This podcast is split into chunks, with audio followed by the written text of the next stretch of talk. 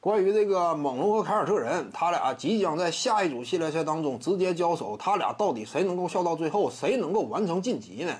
其实呢，答案显而易见啊。猛龙这块呢，遭遇了一定的伤病侵袭，对不对？卡尔洛瑞啊，到底能不能打呢？接下来这个是个未知数。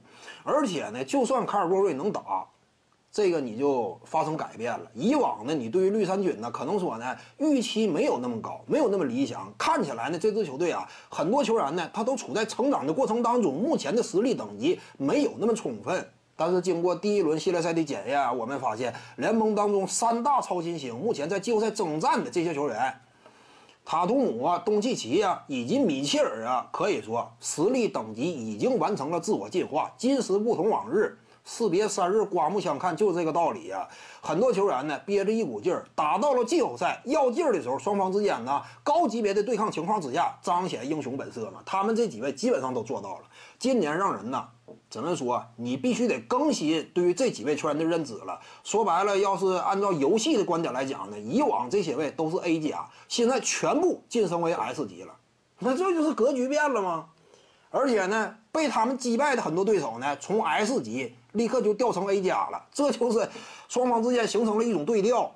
因此，你就不能低估了塔图姆当下的球星成色已经非常高了，就是足以围绕他进行争冠了。差不多这几大超新星目前都有这样一种未来的前途。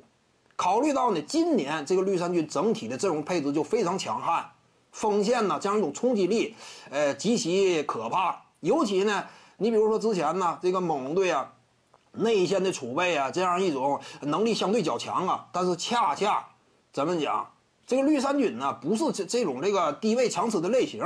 你的防守的能量呢？哎，很强悍的一面。我这块恰恰呢不是这么打个打法，所以双方之间呢就呃战术对垒这个角度以及球员本身的层次角度，我感觉呢绿衫军呢最终是能够笑到最后的。塔图姆的率领之下，再加上啊一个目前来看呢未来有可能成长为极品二当家的泽杰伦布朗的辅佐，干掉猛龙问题不大。